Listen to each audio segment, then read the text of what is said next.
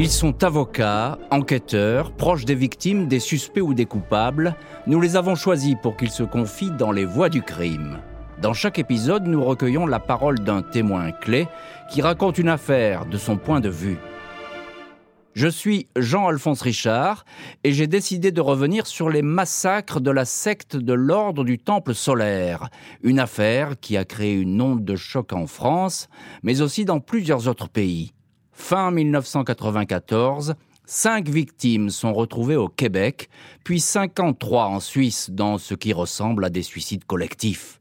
La plupart ont absorbé des médicaments avant de périr dans des incendies. Certaines victimes ont aussi reçu des balles dans le corps.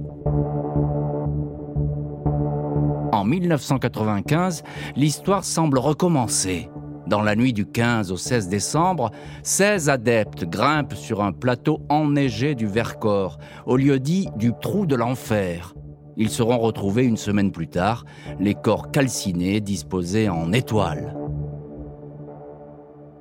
En tout, ce sont 74 membres de cette secte, des adultes, mais aussi des enfants, qui ont trouvé la mort dans des circonstances tout aussi tragiques que mystérieuses. L'enquête va montrer que les gourous de l'ordre du Temple solaire invoquent un monde qui se dégrade et une apocalypse à venir. Pour y échapper, les adeptes doivent quitter la Terre par le suicide pour transiter ensemble vers l'étoile Sirius. Ces destins funestes ont bien sûr laissé derrière eux des proches éplorés, Alain Vuarnet, le fils du champion de ski Jean Vuarnet, a perdu sa mère Edith et son petit frère Patrick dans le massacre du Vercors. Il va nous raconter comment il a tenté d'empêcher le pire en ramenant ses proches à la raison en vain, mais aussi son combat pour la vérité. Il est la voix du crime de ces deux épisodes consacrés à la secte de l'ordre du Temple solaire. Bonjour Alain Vuarnet. Bonjour. Vous êtes aujourd'hui notre voix du crime. Alors une première question, est-ce que vous pouvez nous raconter quand entendez-vous parler la première fois de cette secte, l'ordre du Temple solaire? Si donc je me rappelle bien, on se situe euh, lors des deux premiers massacres en Suisse, où euh, très rapidement, euh, deux journalistes qui font irruption dans, dans, le jardin de notre chalet familial à Morzine, en Haute-Savoie, veulent parler à Patrick mon petit frère. Et donc, euh, c'est un petit peu curieux parce que Patrick n'est pas là. On les trouve très insistants. Et euh, il commence à, nous lâcher quelques infos, comme quoi Patrick euh, aurait un lien avec ce qui s'est passé en, Suisse. Je vous rappelle, c'est 53 morts dans deux massacres en Suisse. Là, quelle est votre réaction? Je suppose que vous tombez des nues de savoir que des membres de votre famille pourraient appartenir à ce qui apparaît être une secte. Oui, en effet, bien que tout est assez confus, parce que les deux journalistes sont très prudents, mais moi je sens tout de suite qu'il y a une, insistance et une gravité dans ces deux journalistes. Mon père, euh, je me rappelle, avait envie de les expulser de la maison, c'était dimanche, on revenait d'une cueillette de champignons, donc vous imaginez l'ambiance familiale. Mais moi, je ne sais pas pourquoi, euh, une sorte d'instinct. Et donc, j'ai appelé mon petit frère qui se trouvait euh, à Genève, en Suisse, et je lui ai demandé de monter. Il ne voulait pas dans un premier temps. Et je lui ai dit, écoute, Patrick, si tu viens pas, moi, je viens te chercher. Une heure après, il est arrivé euh, à la maison. Quel est le frère que vous avez en face de vous? Qu'est-ce qu'il vous raconte à ce moment-là? Patrick arrive assez nerveux. Et en fait, comme on dit, il se met un peu à table de manière un peu chirurgicale face à ces deux journalistes qui posent des questions assez précises. Et on découvre euh, que Patrick a posté des faux testaments euh, du gourou euh, Joseph Dimambro. Encore une fois, un service à rendre au gourou qui, qui a perdu la vie avec Luc Jouret, son deuxième assistant gourou le plus important dans les deux massacres en, Suisse. Et là, au fur et à mesure des questions, on voit mon, frère répondre de manière très précise aux deux journalistes sans se cacher. Il se cache pas, il n'hésite pas. Non, il n'hésite pas. Et en réalité, c'est assez compréhensible parce que euh, très rapidement, on comprend que la justice en, Suisse a, vu Patrick poster grâce à des vidéos qui sont situées dans des postes de... Euh, où vous de vidéosurveillance. Voilà, exactement. Et Patrick a été identifié. Et là, nous sommes dimanche et nous, on découvre aussi que le lendemain, lundi, euh, il sera entendu par la police, puis ensuite incarcéré pendant quatre jours pour, pour l'entendre. Quel regard vous avez là-dessus? Encore une fois, vous tombez des parce que c'est un autre personnage qui apparaît. C'est un frère que vous ne connaissez pas. Bah, c'est surtout une double vie que je ne connais pas, y compris euh, mon père.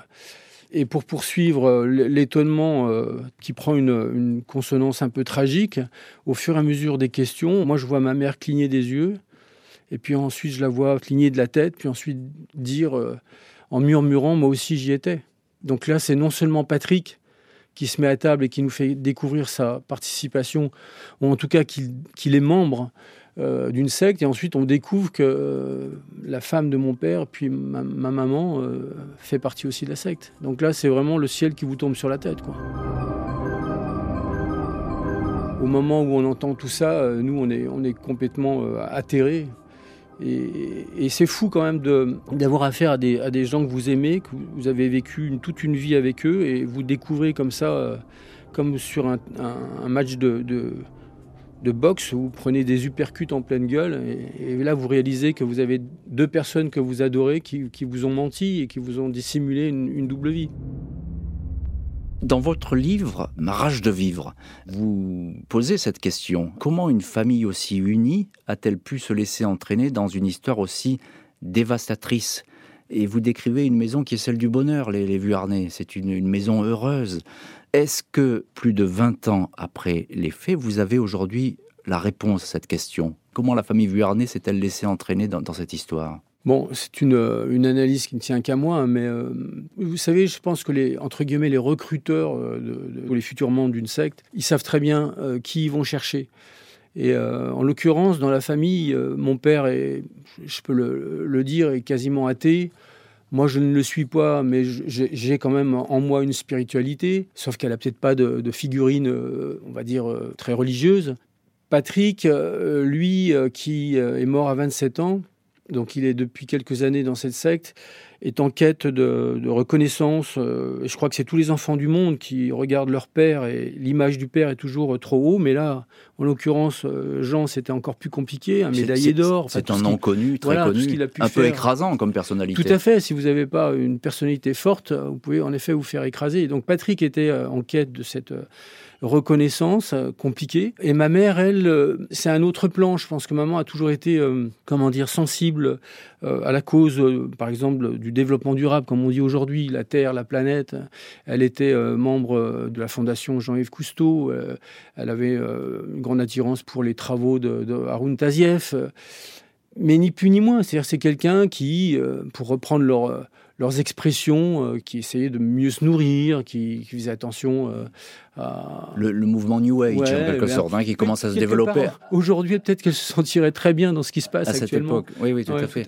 Est-ce que votre frère et votre mère sont rentrés ensemble dans la secte? Comment ça s'est passé? Ça, ça c'est incroyable, parce qu'en fait, quand maman euh, rentre en premier, et quand mon petit frère rentre, il ne sait pas que ma mère est dans la secte, et ma mère ne sait pas qu'il rentre dans la secte. Donc si vous voulez, c'est des mécanismes quasiment euh, militaires qui font que ces gens-là se protègent vraiment du monde extérieur et c'est d'ailleurs ce qu'ils euh, nourrissent quand les membres arrivent. Ce lavage de cerveau provoque, si vous voulez, euh, le nettoyage de toutes les valeurs qui sont les nôtres pour vivre en société et puis peu à peu, de manière très discrète, voire même occulte, ils, mettent leurs propres valeurs à eux, si tant est, leurs préceptes historiques sont des valeurs, si vous voulez. Ce que vous nous dites, c'est que votre euh, euh, frère et, sa mère ne se rencontrent pas à ce moment-là. Non, absolument pas. Alors après, bien entendu, mais si vous voulez, euh, c'est super bien colmaté, quoi. Ma mère sait pas que Patrick rentre et Patrick sait pas que sa mère est dedans quand il rentre. Et les, deux vont également envoyer de l'argent à la secte, parce que c'est pas gratuit cette adhésion. Non, non. Bon, vous savez, tous ces mouvements sectaires sont toujours attirer, et il faut lire entre les lignes, euh, l'intérêt euh, financier, quoi qu'il arrive. Alors, on a, on a regardé, ma mère avait un compte commun avec mon père, donc on a regardé, Patrick, c'était un peu plus compliqué, mais je suppose qu'il a dû, euh, on n'a pas les preuves, mais je suppose qu'il a dû mettre autant que ma mère. À l'époque, c'est pas, alors, 20 000 francs suisses, c'est une somme, mais je dis que c'est pas si terrible que ça, dans le sens où, et c'est toujours trop, hein, mais c'est dans le sens où je vous rappelle qu'un, je dirais pas son nom par euh, respect pour la famille, mais un, des directeurs d'une société horlogère suisse a mis quand même 1 600 000 francs suisses là-dedans. Quoi. Mmh. ce qui est énorme, effectivement. Mais en tout cas, c'est le, on paye une taxe en quelque sorte. Hein. il y a, une contribution. Tout à fait. Et puis il y a des, alors, il y a des abonnements, euh, c'est des taxes dérivées. Hein. Il y a des bouquins, il y a des, des, conférences, etc. À l'époque, on était en 94, vous avez 32 euh, ans. Vous aviez remarqué quelque chose dans, le comportement euh, de votre frère, de votre mère, quelque chose d'anormal, quelque chose qui laissait prévoir peut-être, non pas le pire, mais leur adhésion à cette secte? Alors, c'est curieux, lorsque vous découvrez que deux membres de votre famille font partie d'une secte, euh, tout de suite vous dites, mais comment c'est possible que j'ai pas pu voir euh, Est-ce qu'il n'y a pas même un déni de quoi que ce soit? Et en fait, c'est comme un puzzle, si vous voulez. Après, vous reconstituez le puzzle. Et vous vous dites tout d'un coup, ah ben tiens, quand maman est partie à minuit euh, l'année dernière, évoquant je vais retrouver des amis pour regarder le coucher de la lune, bon, c'est un peu particulier, mais en même temps, là, tout d'un coup, ça prend une, vraie dimension.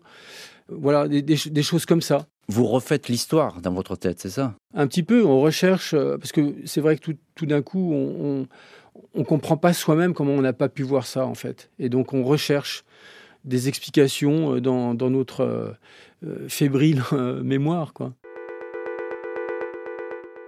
Comment vont se dérouler les, mois qui suivent cette découverte? On imagine qu'avec votre père, Jean Vuarnet, vous avez essayé de dialoguer avec votre frère et puis... Euh, Alors oui, mais en même temps, pour mieux vous répondre, je vous rappelle que Patrick a été incarcéré pendant quatre jours. Hmm. Donc si vous voulez, là, il y a, une forme de... Comment c'est possible que les nôtres fassent partie d'une secte? Et puis de l'autre, il y a aussi la loi du sang qui parle. Et on se dit, euh, là, ils sont en danger. Quand je dis ils sont en danger, paradoxalement, c'est parce que euh, Patrick est en prison pendant quatre jours et il n'y a qu'une seule chose qui nous anime, c'est de le faire sortir de là, quoi. Compliqué parce que c'est vrai que euh, mon père Jean porte un nom public, donc évidemment on attire l'attention euh, de la presse média, ce qui est complètement logique quelque part. Vous pouvez pas tout le temps vous montrer quand tout va bien, quand ça va pas. Il faut aussi accepter à visage découvert qu'est-ce qui se passe dans une famille comme la nôtre. Donc ça, ça a été très très dur à vivre. Quand il ressort, euh, eh bien, tout d'un coup, euh, on se dit de toute façon, on a le temps. Tout de suite, on se dit, bah, les nôtres, ils sont vivants, parce qu'il y a quand même 53 morts en Suisse dans les deux premiers massacres. Et on se dit, euh, on a le temps de les.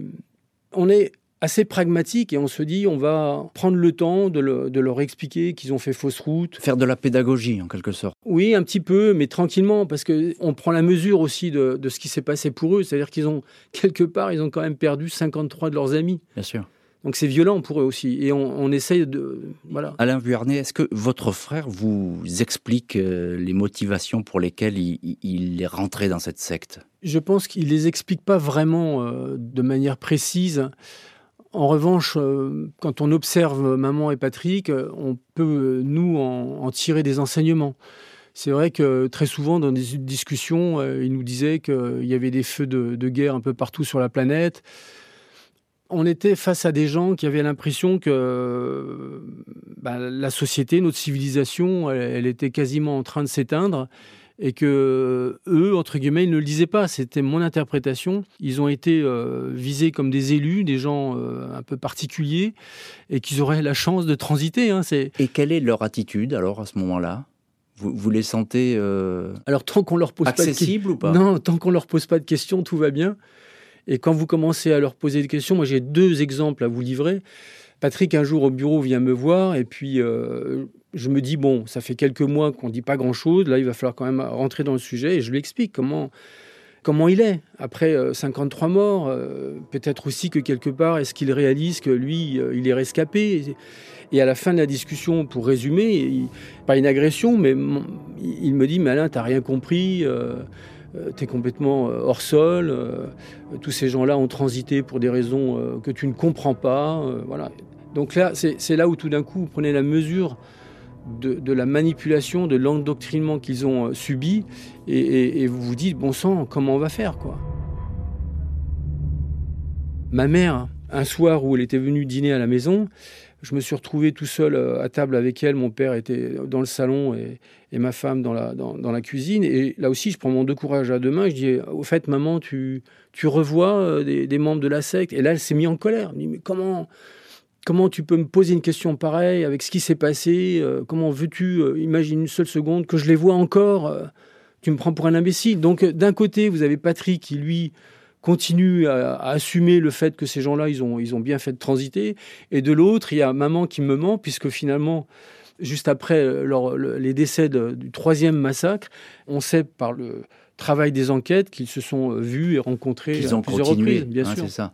À un moment donné, le, dialogue euh, est difficile avec votre frère et avec votre mère.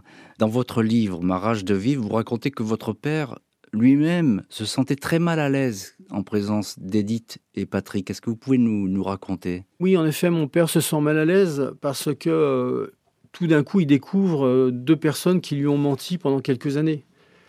Et je me rappelle mon père qui me disait, je n'arrive pas à comprendre comment ta mère et ton petit frère euh, ne me disent pas spontanément qu'ils se sont trompés, finalement qu'ils ont échappé à, une mort euh, qui aurait pu être certaine s'ils avaient fait partie euh, des premiers morts en, Suisse, 53 morts quand même. Et ça, je sais que ça le tiraillait énormément, ça le dépassait. L'importance, la gravité, la tragédie que représentaient ces deux massacres en Suisse, n'a pas réveillé finalement euh, l'esprit euh, de maman et de Patrick. Et ça, oui, ça, c'était compliqué. Donc il mettait à distance son fils et son épouse finalement. Alors d'abord, mon père est un petit peu... Euh, c'est pas un, monsieur qui parle volontiers facilement de son intimité. Et donc de celle de ma mère et de mon petit frère, c'est pareil. Donc il a de toute façon cette distance. Hein. Mais là, euh, quand vous y mettez euh, cette conjugaison, euh, donc des personnes que vous aimez, mais qui vous ont menti, qui vous ont dissimulé une double vie, ça favorisait pas les rencontres. Hein.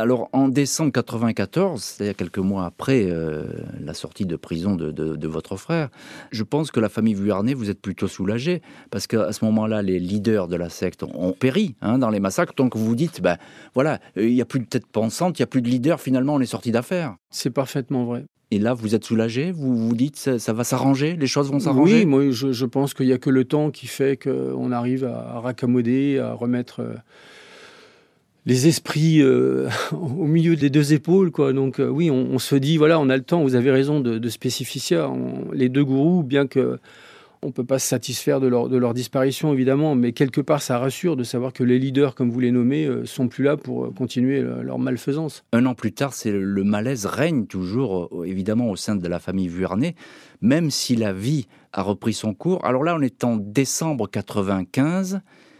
Et puis soudain, alors vous y attendez certainement pas, votre mère disparaît. À l'époque, moi, je vivais pas chez mes parents. Mon père et ma mère donc vivaient ensemble dans une maison à Genève et euh, mon père rentre euh, à la maison, je suppose dans la, dans la journée, et, les lumières étaient allumées dans la journée et les portes étaient ouvertes. Donc il a trouvé ça un petit peu curieux, sauf que finalement, si vous voulez, euh, dans la soirée, elle ne rentre pas, maman. Et Patrick, ce sera sûrement sa dernière conversation avec, euh, avec mon père, appelle euh, Jean tranquillement, avec une voix sereine, m'a-t-il dit, mon père, demandant où était euh, maman. Et donc, il se couche, elle rentre pas de toute la nuit. Donc, le lendemain, très inquiet, nous, on devait se rendre à une réunion très importante en Italie dans le cadre de nos affaires mon père et moi. Et donc, on, part avec une inquiétude forte, parce que c'est vrai qu'on a, on a quand même euh, ces deux massacres euh, en perspective. Euh. Vous, y pensez, d'un seul coup, ressurgissent une inquiétude Dans le voyage, oui. c'est ça. Dans le voyage où on est tous les deux, si je me rappelle bien, c'est dans la voiture que je dis à mon père, écoute, si jamais ils font des bêtises tu me promets qu'on soutient quoi et, on se bagarrera quoi. C'est un, truc de, dingue de dire ça quoi. Il y a un pressentiment. Ah, il y a un pressentiment bien sûr. Dans un premier temps, je crois que mon père finalement, parce que l'inquiétude montant très très forte, il appelle euh, la gendarmerie pour annoncer la disparition de sa femme. Mais pas de Patrick, puisque il s'agit de ma maman à ce moment-là, et Patrick, lui, il vit ailleurs. puis Patrick vous a appelé. Et en plus, voilà un jour, deux jours, trois jours hein, euh, qui passent euh, sans nouvelles, c'est vraiment compliqué. Et là aussi, on avait tous un projet dont ma mère pas Patrick, mais ma mère devait aussi euh, assister au Noël à Nîmes, parce que j'avais ma belle famille à l'époque à Nîmes.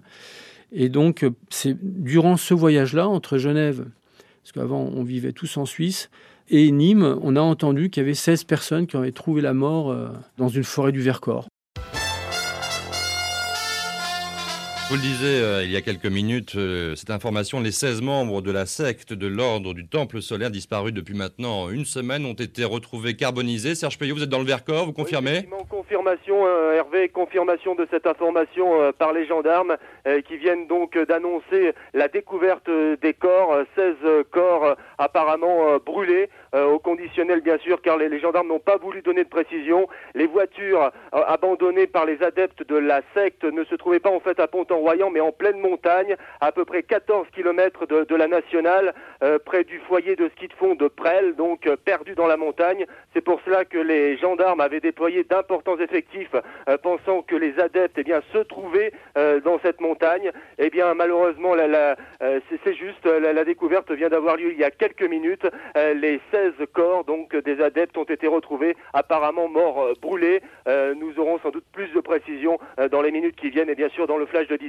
Évidemment, un nouveau suicide collectif qui euh, donc est la, la, suite du suicide qui avait eu lieu en octobre 1994. Il faut le rappeler, déjà il y avait eu à cette époque-ci 53 victimes euh, de l'ordre du Temple solaire. Euh, ce suicide collectif avait eu lieu dans des propriétés de la secte à la fois en Suisse et au Canada. Serge Payot, vous êtes bien sûr sur place. Vous nous appelez pour nous donner plus d'informations encore dans le journal de 10 heures.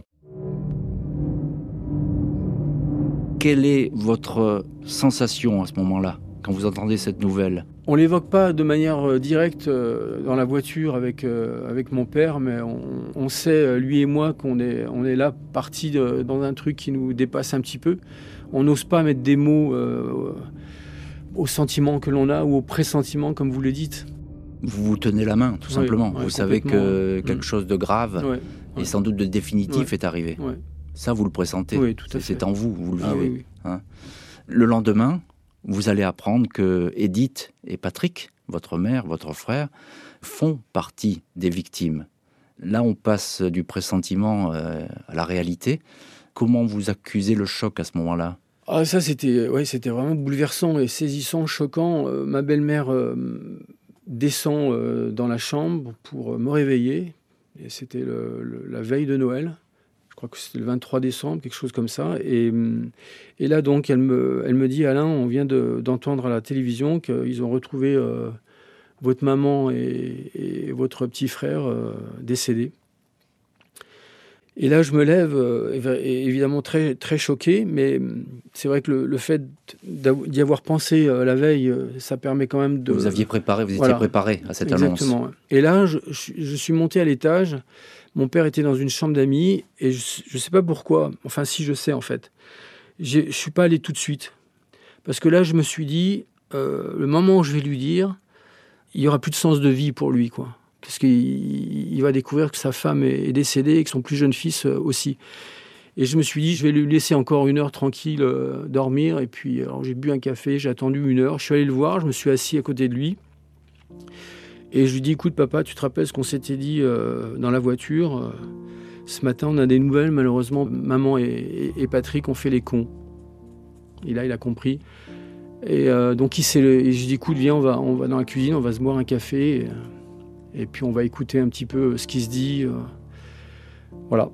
On a bu ce café et, et bah là, la, vie change à ce moment-là tous ces mois, le ciel n'aura cessé de vous tomber sur la tête. Oui, c'est pas une mauvaise expression. Avec une issue inéluctable, presque, j'ai envie de dire que vous avez senti dès le début. Oui, mais mal appréhendé, en faisant peut-être euh, fausse route, en se disant qu'en effet, euh, les, deux gourous étant morts dans les deux premiers massacres... Euh, c'était fini. C'était fini. Et que le bonheur revienne dans, au sein de la famille Vuarnet, mm. ce, bonheur qui effectivement l'animait pendant, pendant des années et des années. Qu'est-ce que vous savez à ce moment-là des causes de, de la mort de votre mère et de votre frère. Qu'est-ce qu'elle vous dit, la, police? Bah, Dans un premier temps, c'est des coups de téléphone pour s'assurer qu'on a bien affaire aux, dépouilles des nôtres.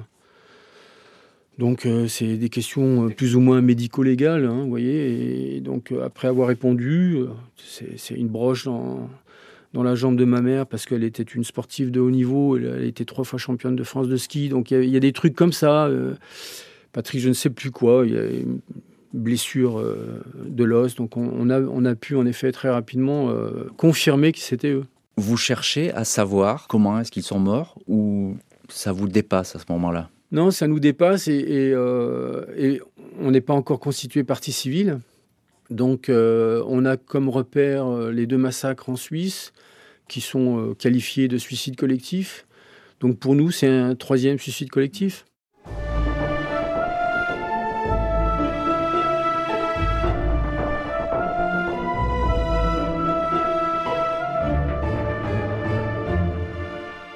Vous venez d'écouter le premier épisode des Voix du crime, consacré à l'affaire de l'ordre du Temple solaire avec Alain Vuarnet, qui a perdu sa mère et son frère dans l'un des massacres.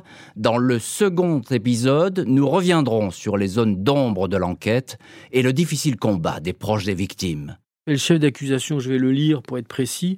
À l'origine, euh, on parle d'assassinat, participation à une association de malfaiteurs, complicité d'assassinat et par la suite, allez savoir pourquoi, euh, assassinat n'existe plus, il n'y a plus que participation à une association de malfaiteurs en vue de préparer un crime. Ce fait-là est quand même nous interroge énormément et là on voit bien, si vous voulez, que le juge instructeur ainsi que ses experts judiciaires ne font pas tout pour euh, essayer de comprendre ce qui s'est passé. Pour découvrir d'autres épisodes des Voix du crime, rendez-vous sur l'application RTL et sur toutes nos plateformes partenaires et dites-nous ce que vous pensez de ce podcast en nous laissant une note ou en commentaire.